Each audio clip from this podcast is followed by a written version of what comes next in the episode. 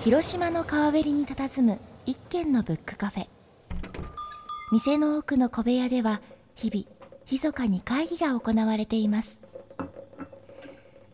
部屋の主は本当ボーイズ。世界を舞台に活躍するイラストレーター IC4 デザインの上垣博文と編集者ライターそして小説家の清水浩二広島を拠点に活動する文化系の2人が考えているのは野球やサッカーだけじゃない。広島のカルチャーシーンを刺激したいということ。さて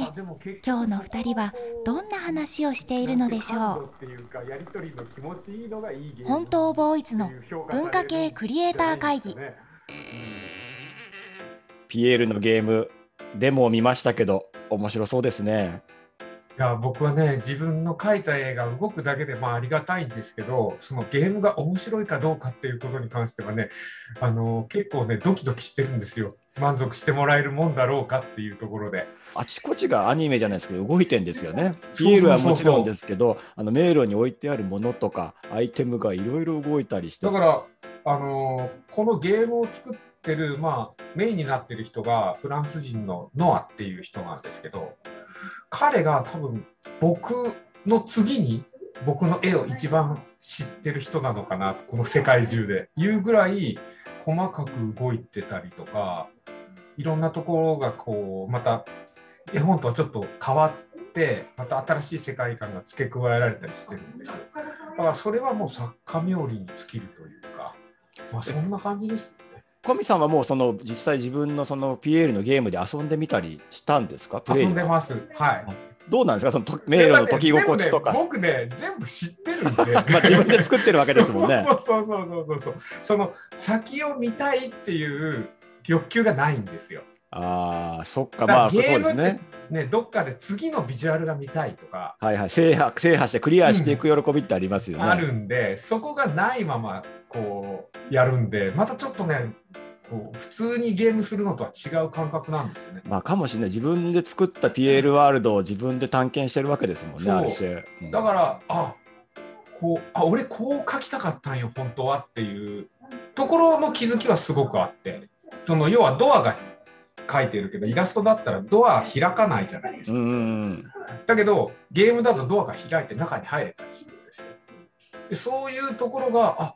こいつ分かっとるなって思いながらゲームするときは楽しいんですけど、うん、だから全然そこにあの神さんの絵に今度ゲームデザイナーって人ゲームクリエイターって人のクリエイティビティが入ってピエールな絵本の世界がより奥行きが。そうなんですよ。全くそうで僕もあのただ単にこう僕のイラストを拡大してメールを探しするぐらいなのかなと思ってたら割とちゃんとそういう本格的なゲームを作ってくれたんであゲームのクリエイターってこういうことするんだっていう感じですよね。そういう意味で今回の会議はあの初めてですよね。今までありそうでなかったですね。はい、ゲームクリエイターの方、あのゲームデザイナーの方と会議がセッティングされておりますので、早速お呼びしたいと思います。えー、ゲームデザイナー鈴井正信さんです。よろしくお願いします。よろしくお願いします。よろしくお願いします。はい、じゃあ早速鈴井さんのそのどんな方なのかっていうプロフィールの方をお読みしたいと思います。えー、鈴井正信さん、株式会社インディーズゼロ代表取締役社長、ゲームデザイナー、1973年生まれ、中学3年生の秋に両親の転勤でアメリカの高校へ進学、この時アメリカ人に任天堂という言葉が通じ世界中でゲームが楽しまれていることを肌で感じる。大学生時代に任天堂電通ゲームセミナーへの参加を経て株式会社バンダイ入社。退職後1997年にインディーズゼロを設立。コンシューマーゲーム機を中心にゲームソフトの企画開発に携わるこれまでの代表作なんですけど千年家族エレクトロプランクトン。しゃべる DS お料理ナビシリーズ、ゲームセンター CX 有野の挑戦状シリーズ、シアトリズムシリーズ、ファミコンリミックスシリーズなどなどというのが鈴井さんなんですけども。まずちょっとあのすげえプライベートな話からなんですけど、はい、高校いきなし滋賀からアメリカってちょっときつくないですか？きついですね。もうあの本当にそこだけでも何分でも喋れますけど、はあの転勤親の転勤だったんですね。親が、ええ。あの東レっていう会社なんですけど、はい。家族が行くっていうのが条件だったらしいんですよ。であの僕は行きたくないと。中学の友達もいるし、ファミコンもやれなくなっちゃうしっていうことで反対したんですけど、まあ、家族で行くのが条件だしっていうことで正直英語の成績良くなかったんですけど、まあ、全く勉強する余地もなく日本のサラリーマンってあの言われたら1ヶ月ぐらいで行くじゃないですか。うんそんな感じでもう中3の秋ぐらいかなあのみんながこれから卒業に向けて受験とか頑張らなきゃっていう空気の中一人アメリカ行きますみたいな感じで引っ越しました。中中 中3なきてものすごく中途半端な時期ですよね。あと数ヶ月で卒業まではいけるしっていう。いやはいしかもその頃って今の大人だとああ外国行ってみたいなとかあるけど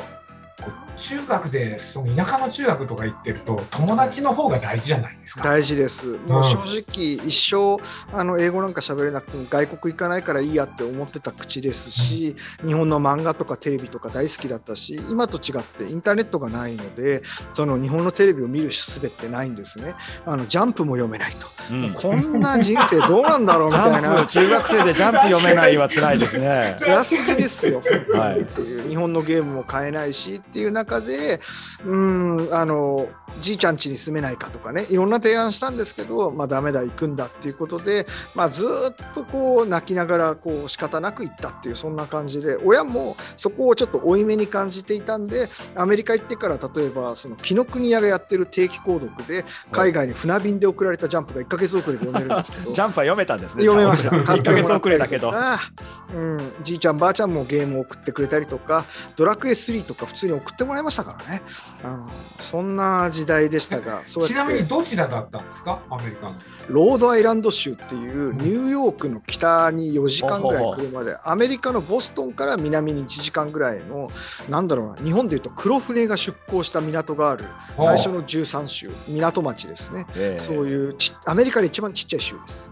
じゃあそんなに都会でもない？ところうん、都会でもないし現地の学校結構1000人ぐらいいたんですけど日本人は同じ会社の、まあ、家族同伴で来た子が2人ぐらいとかそんなぐらいであのほとんど全部アメリカ人。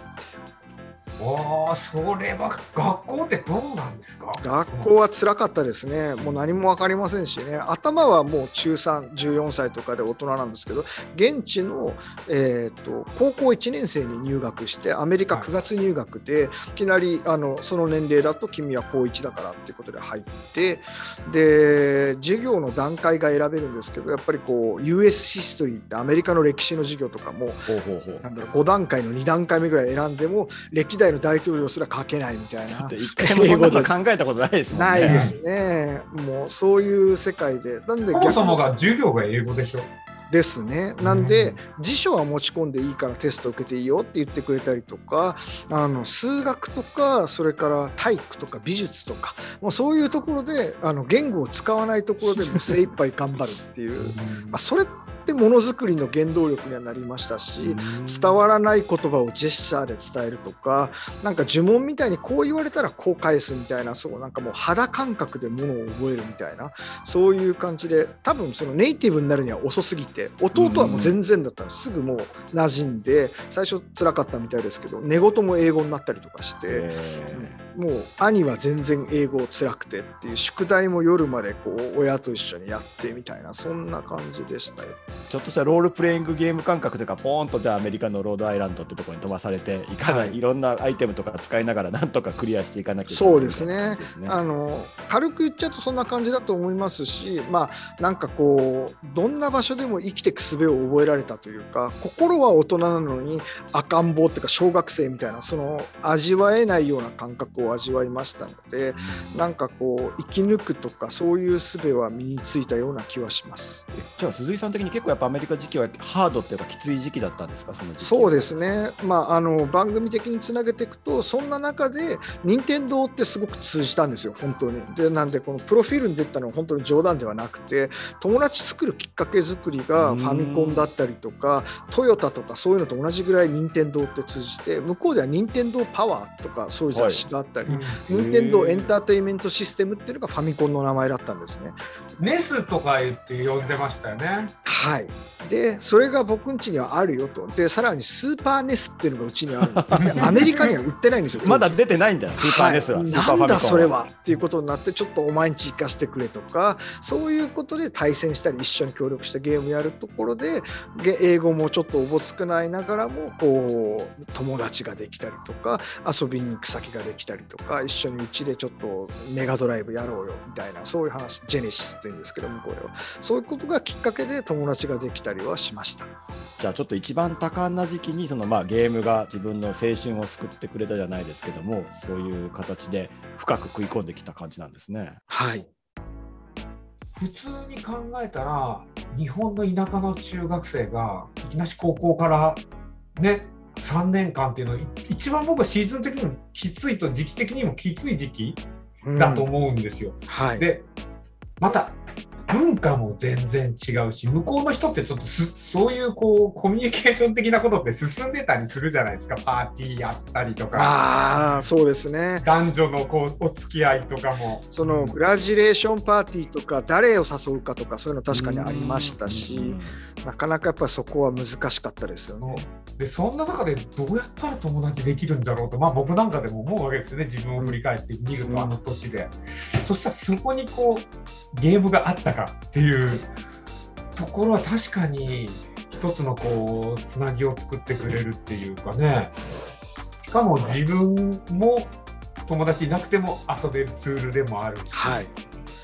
絵はすごい描きましたよ、そういう意味では。うんなんで、あと、アメリカで、その父の会社の人で単身赴任とか、あと出張で来た人が、し飛行機で読んだ推理小説とか、ま、あの本を置いていくんですよ、いろんなビジネス書を。もうそれが唯一の日本語なんで、めっちゃ嬉しくて、めちゃくちゃ読みました。赤川次郎、西村京太郎とか、そのおっさんが好きそうなやつ全部読みましたからね。やっぱインターネットないから日本語に植えますよ見えね。ますあのラジオ短波放送で日本の放送を朝起きて聞いたりとかあとは衛星放送で来た日経新聞をあの見たりとかあの衛星版っていうのがあってアメリカですられて何日か遅れで届くやつがあるんですけど日本語に植えてかえって日本語に詳しくなったりとかすごはい。はいくそう、日本が好きになりましたアメリカに行って。うんもちろんアメリカの文化も楽しかったですけど、はい、なんか人間ってこう圧をかけられるとそこのこうエネルギーがどっか一つのところに行った時にクリエイティブが発生するというか、はいはいはい成長するもんなんですよね。だからいい良かったですね。よかった。辛結かったけど。果論ですけうど、ん その当時は嫌でしょうがなかったけど、結果的にめちゃくちゃ絵を描きましたし、で絵を描いたら、あのまあ、マサって当時、向こうで呼ばれてたんですけど、マサは絵がうまいから、やっぱこれはすごいねとか、95とか100とか点数つけられへて、ー。成績でもこう A がついたりとかしてって、あ嬉しいなって、で、その年の美術のクラスの1位とか取ったりとかして、表彰状もらったりとか、そういうのはすごい嬉しかったですよ、やっぱり。やっぱそれでね、絵とかで勝負するしかないから、絵を磨いて、磨いて、それが評価されてって形になるんでしょうね。はいなんかあれですよね、お話聞いてると、そのまあ高校時代にいろんなこう、ね、この異国の地でいろんな才能が伸びたと思うんですけども、その前からやっぱジャンプが好きだったり、ゲームが好きだったり、漫画が好きだったりっていう、うん。そういうお子さんだったんですか、そうですね、小学校の頃は漫画家になりたかったんですよ。であの同じクラスの友達と交換漫画って言ってそのはい。2ページぐらい書いて、引きの部分で友達に渡すんですよリレー形式で。そしたらその2ページぐらいを次の日書いてきて友達が。でその続きをまた書くみたいなそういう漫画書いたりとかしてたんですけど、で藤子不二雄憧れててコロコロコミック読んでて、うん、バンダイに踊らされていろんなもの買ってチョロ Q 買ってみたいなそういう そういう子供で。まさにこう、なんか僕、同世代ですけど、同世代の子供が通りそうな、コロコロとか ジャンプとか、ファミコンとか。ですラジコンとかもうそういうあらゆるものやりながら土浦茨城県土浦市っていう結構田舎なんですけどそこの中でも、まあ、そこで、まあ、森がすごく多かったんでカブトムシ取ったり秘密基地作ったりとか、まあ、あとはその公園みたいなところでなんかみんなでルールを作ってサッカーゴルフとかやったりとかなんか毎回こうそのオリジナルルールを入れながらいろんな軽泥やったりとかそんなことはすごくしてましたね。でもあれですね、遊ぶ、もちろん遊ぶのもやりつつ、それを作って遊ぶ、まあ、ルールも含めて、もう作るってところが結構最初から入ってるなっていうのが面白いですね。アレンジっていうんですかね僕ならこうするのにとかこうした方がもっと面白いよねとか今日いるメンバーだったらこんな風にして遊んだ方が面白いんじゃないみたいな最初の始まりはそういうことかもしれないですね。うん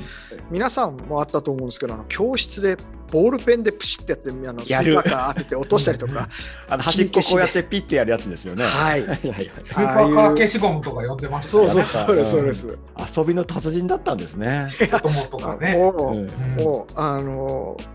本当にそういうことが好きでたまらなかったのでそういう業界に行きたいなっていうのはうっすらとは子供まあ一番は漫画家だったんですけど思っていてただ小6の時に父親が「漫画道」っていうあの藤子不二雄の、あれの愛蔵版が太いのが4冊あるんですけど、はいあれを買ってありますねくれたんですよ。で読んだらあの締め切り全部落としちゃってあの全部仕事落としちゃってこう絶望して仕事なくなる話が真ん中ぐらいにあるんですね。はい。あれ読んでちょっと無理かなって思いまして 大変かなって、まあ漫画家って大変そうだな。大変そうだなわれってるっていう。うん、個人事業主って僕は厳しいかなって思っちゃってサラリーマンとしてものづくりがしたいっていうふうにそこで心が動きました。え小学6年生でですか、は。い。で 夢があるのか夢がないのか。いやいやいやあのなんだろうな。やっぱりあの継続的に持続できるって大事だと思っていたんですねその当時から、サステナブルなやつですね。サステナブル、今で言うとそうなんですけど、そこで、まあ、あのゲームクリエイターってサラリーマンだしお金も出してもらってものづくりに集中できてチームとか仲間と一緒にものが作れるっていいなっていうふうにすごく思いました。うん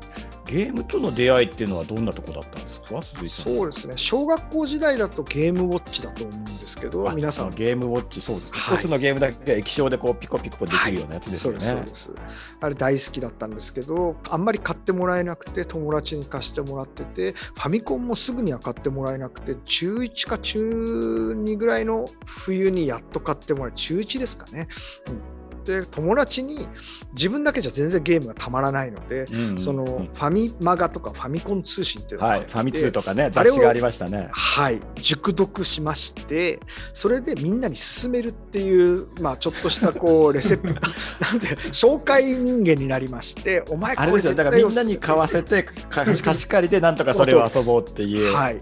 それぞれのゲームの魅力をお伝えして、えーこれは初の4メガだからおすすめだよとか、これ面白いから絶対買えと。そうです、そこを徹底して紹介するような人間になりました。僕今ちょっと聞いてて思ったんですけど、はいその若干飢えてるじゃないですか。全部すぐ買ってもらえなかった。そうですね。なんかね、ここう子供を育てていくのに、そのちょっと飢えた期間っていうのがあるのがうんいいのかなと思って、僕もちょっと飢えてたんですよ、子供の時に。神さんは何に飢えてたんですか？あの僕はね、部屋にテレビ置いてもらえなかったんですよ。あー僕もです。だから、しょうがない、自分でもう絵を描いて、こう楽しむ方法を、まあ、作ってったわけですよ。音楽聴いて、絵を描いてみたいな。そこから、やっぱり自分の時間を潰すために、どんどんどんどんこう、ストーリーをつけていくようなことを書いたりとか、まあ、いろんな世界観を作っていく。たんで、若干飢えてるっていうのは、すごくなんか大事な気がしましたね。うん。話聞いてても。大事ですよね、うん。そのエレクトロプランクトンっていうものを一緒に作った岩井俊雄さんという方がいらっしゃるんですけどメディアアーティストの方で彼はそのやっぱりご自身でおもちゃを小学校の時にもうお母さん買いませんと。あなたは今日から自分で作りなさいって言われて材料をお母さんに言われた。はい。うん、で材料を買ってもらってそこで電子部品とか買って作るところからそのメディアアーティストとしてのなんか一が始始まったみたいなことをおっしゃってたんでそれすげえわかります。だから田舎に住んでたんで僕も結局服とかも欲しくても買えなかったりして自分でもう親のミシンで縫ってましたもん。わかります。僕もフィギュアとかない時代だったんでその藤子不二雄のモンガー21エモのモンガーとか好きとか、はい。え。ードクタースランプのガッチャンとか、はい。自分でフェルトでぬいぐるみ作ってましたよ。いつの頃ですか？ンセットも作りましたよ。いくつの頃そんな作ってたんですか？小学生の頃ですねそれは。インベーダーキャップも作りました。赤白棒を改造して。菅谷先生のゲームセンター嵐だ。はいゲームセンター嵐です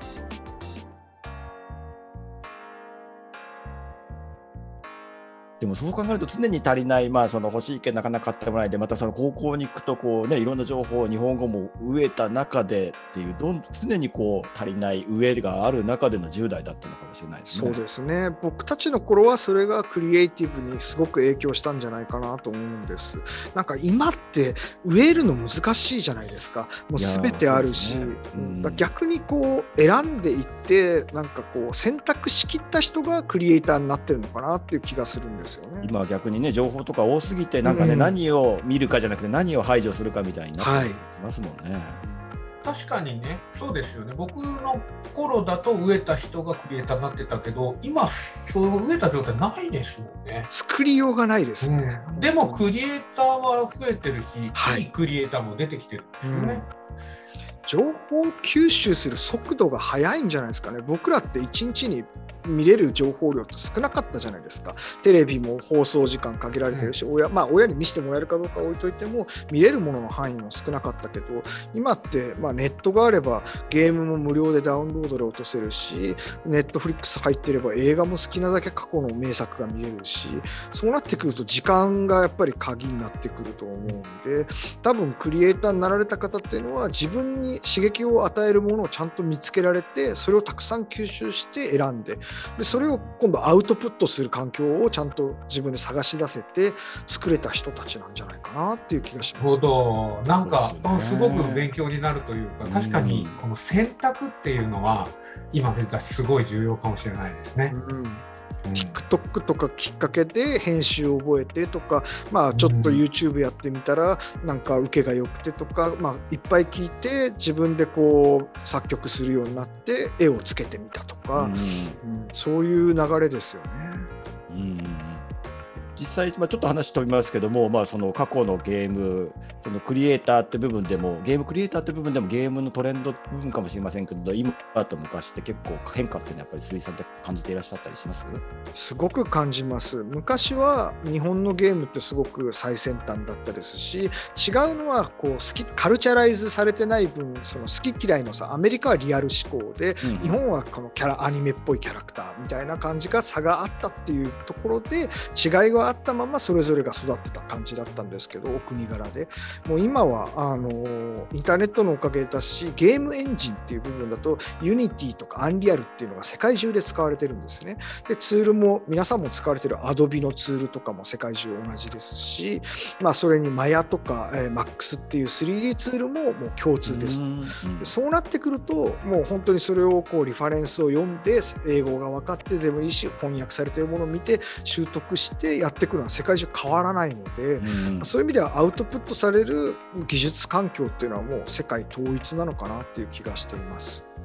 で好きになるものも、まあ、ピクサーとかハリウッドが出すものっていうのはやっぱ世界標準で、まあ、そこにフォトリアルだったりトゥーンだアニメっぽいだったらこうだよねっていうのがベースにあってっていうのはもう世界変わらなくてちょっと例外的なのが日本のそのドラゴンボールとか、うん、FF とかキングダムハーツとかペルソナああいったゲームはまだ世界中でも人気なんですけどそういった、まあ、あの独特な作品アートよりアーティスト寄りなものっていうのは、まあ、世界中で響いているものはあると。そんな環境に変わってきてますね。本当ボーイズの文化系クリエイター会議この番組は広島 FM で毎週金曜日の午前10時30分から放送していますラジオの電波はもちろんラジコでも聞くことができますのでよろしくお願いします。